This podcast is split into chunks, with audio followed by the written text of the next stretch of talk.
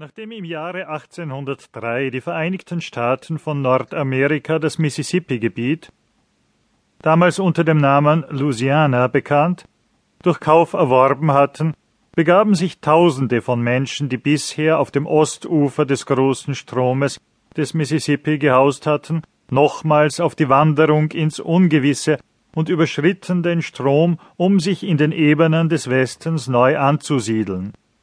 Viele ältere Leute, zumal aus den Staaten Ohio und Kentucky, befanden sich unter den Auswanderern, sie zogen mit ihrer ganzen Habe und mit ihrer gesamten Nachkommenschaft der untergehenden Sonne nach, nicht so sehr, weil der Boden sie nicht mehr nährte, auf dem sie so lange gewohnt hatten, sondern weil sie es nicht ertragen konnten, wenn auf einer englischen Quadratmeile durchschnittlich zehn Menschen siedelten.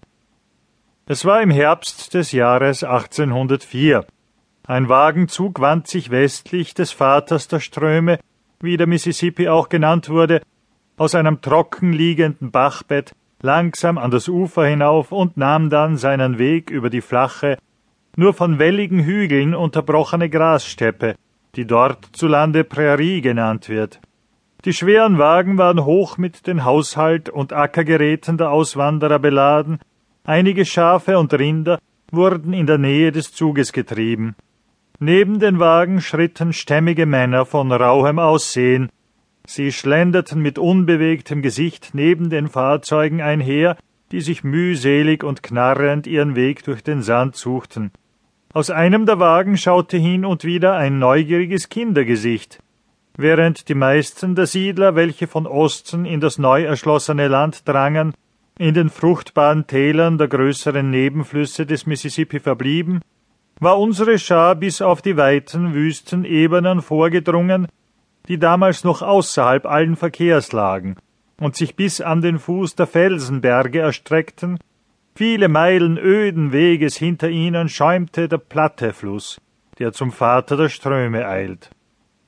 Das Erscheinen eines solchen Zuges gerade in dieser Gegend war ungewöhnlich, denn das Gelände hatte wenig Reiz für Leute, die sich von den Erträgnissen des Ackerbaues oder der Viehzucht nähern wollten. Der Boden der Ebene war hart und trocken, nachdem die Wagen die Gegend des Ufers verlassen hatten, rasselten die Räder auf dem Grunde wie auf einer Landstraße. Und wenn eines der Tiere das Gras der Prärie abgerupft hatte, so spie es die Halme unter missmutigem Brummen wieder aus. Dennoch schritten die Männer des Zuges so gelassen dahin, als wenn sie keinerlei Grund zur Besorgnis oder Unzufriedenheit hätten. Ihr Führer hatte die mittleren Jahre bereits überschritten. Er trug die einfache, aber widerstandsfähige Kleidung eines Farmers, die mit allerhand minderwertigem Schmuck ausgeputzt war. Aber die Knöpfe seines verschlissenen Rockes waren blanke mexikanische Silbermünzen, und aus den Taschen baumelten die Anhänger von drei Uhren heraus. Besondere Sorgfalt verwendete der Mann anscheinend auf seine Waffen. Der Kolben seiner Büchse war aus edlem Mahagoniholz gefertigt und mit Silber verziert. Ebenso geschmückt war der aus Hirschhorn geschnitzte Stiel des Jagdmessers. Kugeltasche und Pulverhorn waren gut gefüllt. Außerdem trug er über der Schulter eine schwere, blanke Axt. Trotz der Lasten, die er trug, schritt der Mann leicht und frei dahin. Einige junge Männer gingen in der Gesellschaft des Führers, die nach der Ähnlichkeit ihrer Gesichter seine Söhne waren.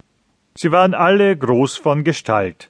Neben ihnen schritten zwei Frauen, deren eine offenbar die Mutter der jungen Männer war, während die andere, ein junges Mädchen, durch die Art ihrer Kleidung verriet, dass sie ein anderes, leichteres Leben als das der wandernden Farmer gewöhnt war.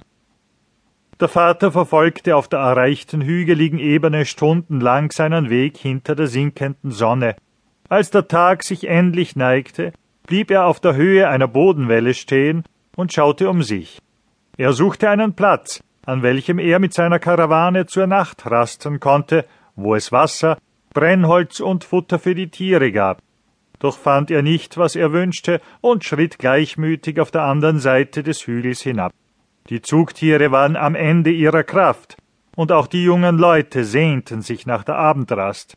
Darum spähten sie jetzt aufmerksamer als zuvor nach dem geeigneten Platz aus. Sie waren inzwischen wieder in eine Senke gelangt.